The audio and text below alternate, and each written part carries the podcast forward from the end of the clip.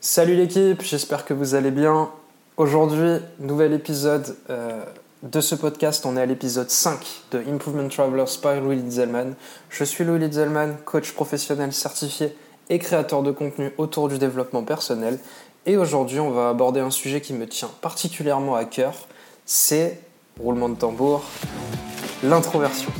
Allez, on est parti, générique.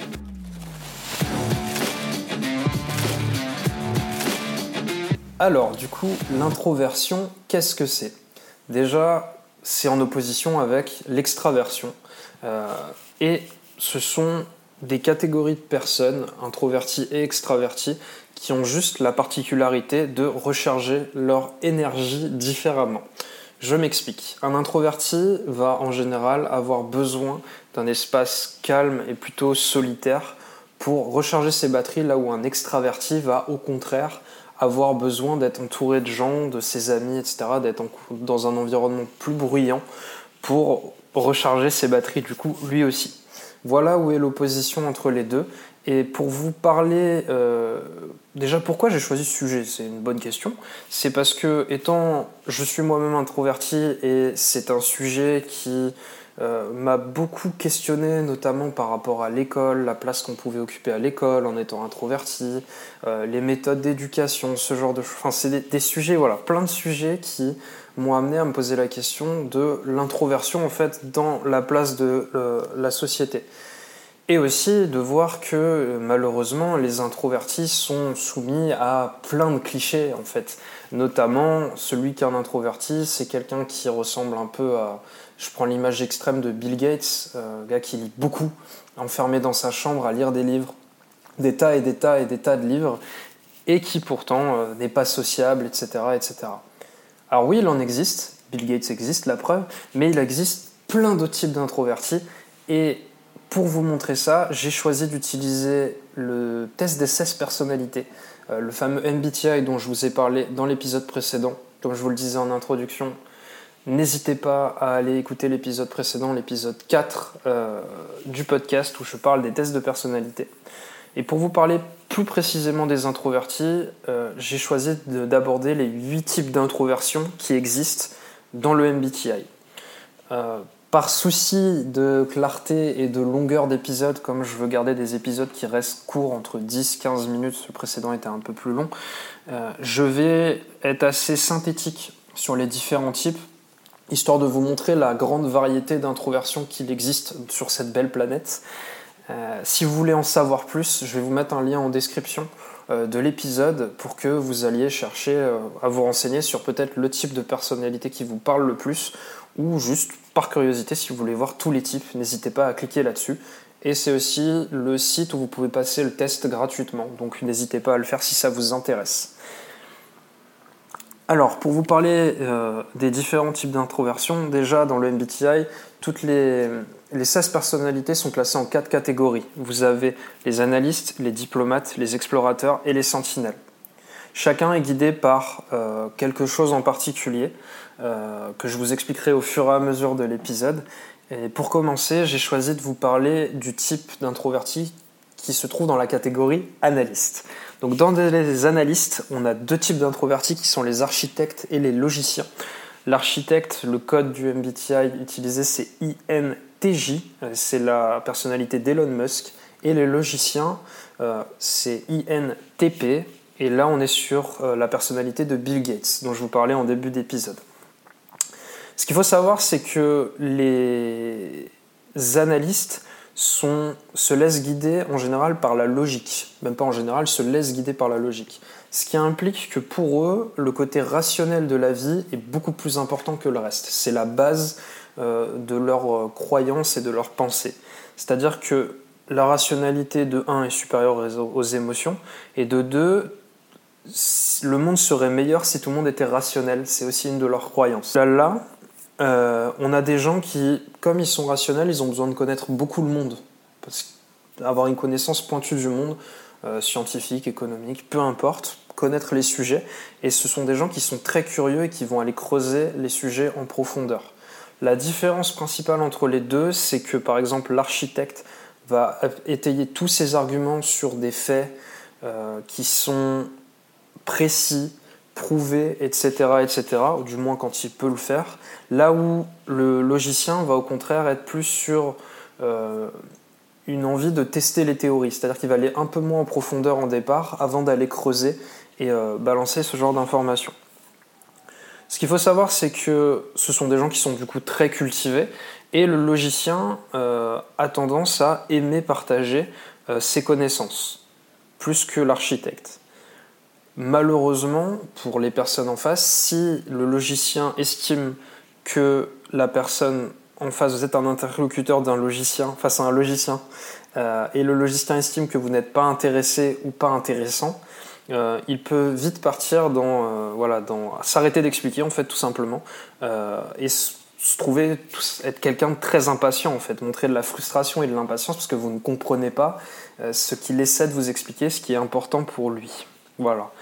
Je vous disais que la rationalité est supérieure aux émotions pour eux, ce qui implique aussi que euh, ils, ont plus de mal du coup à euh, gérer les personnes sensibles.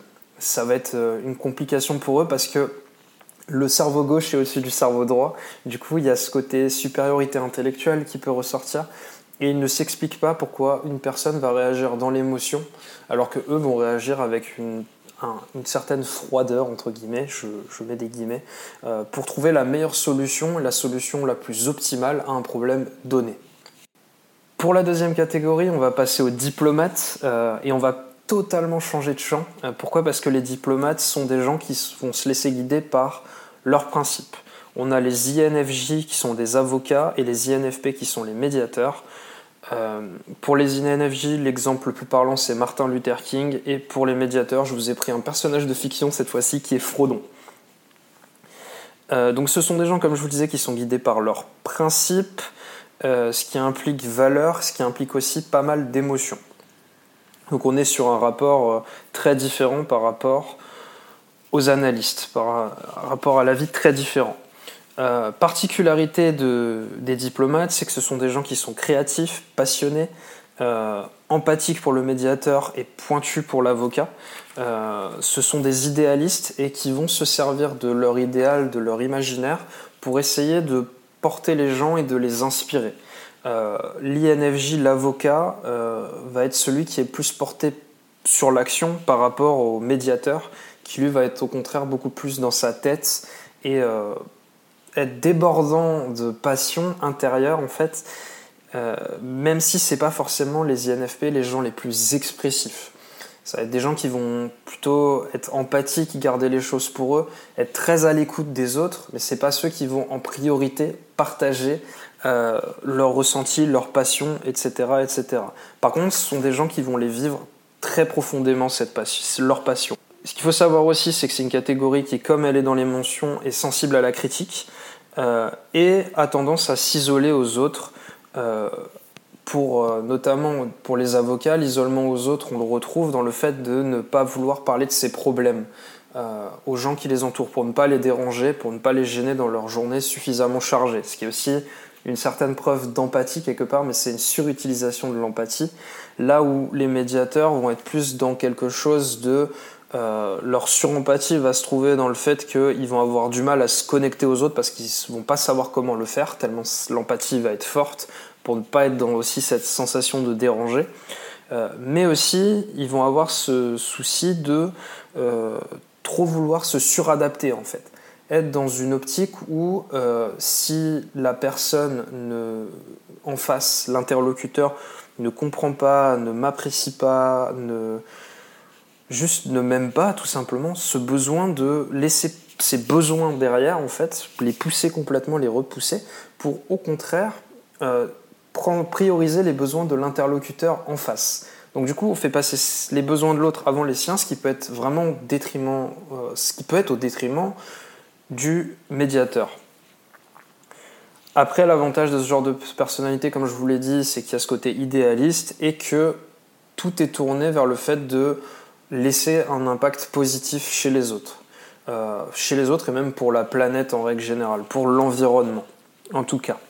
On passe ensuite aux, sentinelles. Sentinelles, toujours pareil, deux types de, sentinelles. En introverti, le logisticien, ISTJ, euh, qui correspond au personnage d'Hermione Granger dans Harry Potter, et le défenseur, ISFJ, qui correspond au personnage de Will Turner dans Pirates des Caraïbes. Donc c'est un type de personnalité qui est très sociable, euh, quand si on compare aux, analystes par exemple. Euh, je vous ai pas dit, mais les diplomates sont quand même des gens qui sont tournés vers l'autre. Quand on voit quelqu'un comme Martin Luther King par exemple, il y a cette grande cause et tourné vers les autres. Euh, donc il y a ce, côté-là aussi qui ressort. Les sentinelles sont aussi tournés vers les autres et euh, ont cette capacité à vraiment bien cerner les relations humaines, à être très observateurs.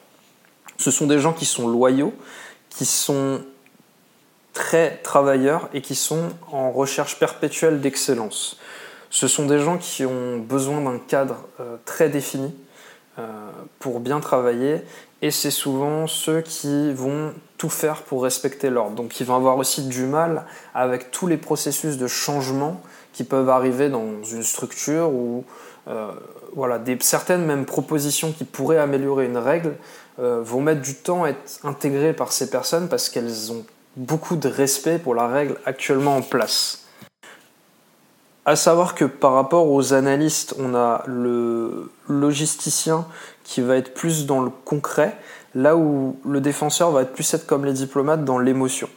En sachant que ce que je ne vous ai pas dit, c'est que les sentinelles sont guidées par le sens pratique.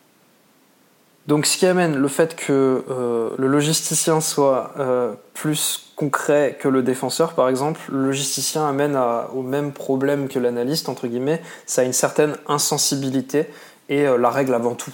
Là où le défenseur va être plus dans l'émotion et va pas hésiter à cacher ses émotions en cas de problème, en fait, pour protéger l'autre et se protéger. Aussi, euh, dernier point, quelque part, c'est que euh, les deux catégories, les sentinelles euh, et analystes, sont eux aussi très bons dans tout ce qui va être le puits de connaissance, en fait, le savoir. Ce sont des gens qui sont aussi curieux et de la même manière, le défenseur va apprécier transmettre ce savoir-là aux autres.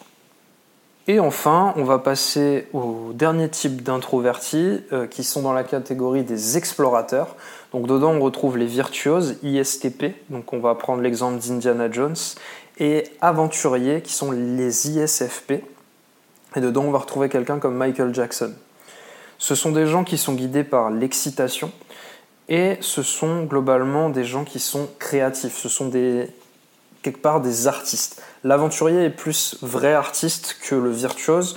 Le virtuose va plus avoir une personnalité d'ingénieur en fait, d'être capable de créer des choses à partir de rien, mais plus par exemple en par exemple touchant du bois et en créant un objet euh, super intéressant autour du bois par exemple, en ayant une idée, en explorant, en découvrant le monde avec leurs mains en fait.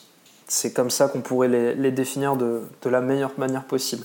Là où au contraire, un aventurier va plus utiliser le design, euh, la voix, les mots pour euh, essayer de bousculer les codes et euh, bousculer l'ordre établi quelque part. Ce qui est en opposition avec ce qu'on a pu voir avec les, les sentinelles et notamment l'état d'esprit des logisticiens. pour revenir aux explorateurs, ce sont des gens qui sont curieux, spontanés, chaleureux. Ce qu'il faut se dire, c'est que ce sont souvent des gens qui sont assez populaires. Euh, notamment les aventuriers. Ce sont des gens qui respirent, le, respirent la chaleur humaine. Euh, on a envie d'être euh, d'être à côté d'eux. C'est un peu des rayons de soleil dans nos vies quelque part. à savoir que ce type de personnalité est très spontané, a un grand besoin d'indépendance, notamment le virtuose vit au jour le jour. Et euh, cette indépendance se traduit aussi par le fait qu'ils euh, ont cette tendance à, être, euh, à ne pas aimer s'engager sur le long terme. le virtuose va se lâcher très vite parce qu'il va se sentir oppressé par le fait d'avoir un engagement sur du long terme. Un projet trop long, par exemple, ne va pas lui permettre de bah, pouvoir construire autre chose et aller étayer sa curiosité ailleurs. Et un aventurier va être imprévisible et ne pas aimer s'engager sur le long terme à cause de cette imprévisibilité en fait, tout simplement. Donc voilà, j'ai terminé de vous faire un panorama somme toute assez rapide des huit types de personnalités. Euh, j'espère que ça vous a plu. Si vous voulez en savoir plus, comme je vous l'ai dit en début d'épisode, je vous mets un lien en description pour que vous ayez checker toutes les personnalités qui vous intéressent. La question maintenant pour vous, c'est est-ce que vous êtes reconnu dans un de ces types de personnalités? En sachant que, euh, voilà, j'ai parlé aujourd'hui que des introvertis. Comme vous avez pu le voir, euh, l'introversion est quand même un sujet qui est très large Aujourd'hui, je ne l'ai touché que superficiellement. Donc si vous souhaitez en savoir plus, pourquoi pas me le dire en commentaire pour potentiellement que je fasse un autre épisode dessus, peut-être rentrer plus dans le détail sur certaines choses que vous aimeriez savoir. Et sinon, je vais terminer cet épisode là-dessus. Donc je vous remercie du fond du cœur de m'avoir écouté jusqu'à présent. Euh, n'hésitez pas à mettre une note à ce podcast, euh, maximum d'étoiles si possible, si ça vous a plu. Dans l'espace commentaire, n'hésitez pas à me faire des feedbacks sur... Euh, voilà ce que vous en avez pensé, ce qui vous plaît dans le podcast, ce que vous aimeriez voir. N'hésitez pas aussi à me contacter sur Instagram, sur mon compte euh, Improvement Travelers, tout attaché. Donc c'est comme euh, le titre de la pochette, mais euh, tout, tout, attaché et vous me trouverez. N'hésitez pas à m'envoyer un message, j'essaie de répondre le plus vite possible.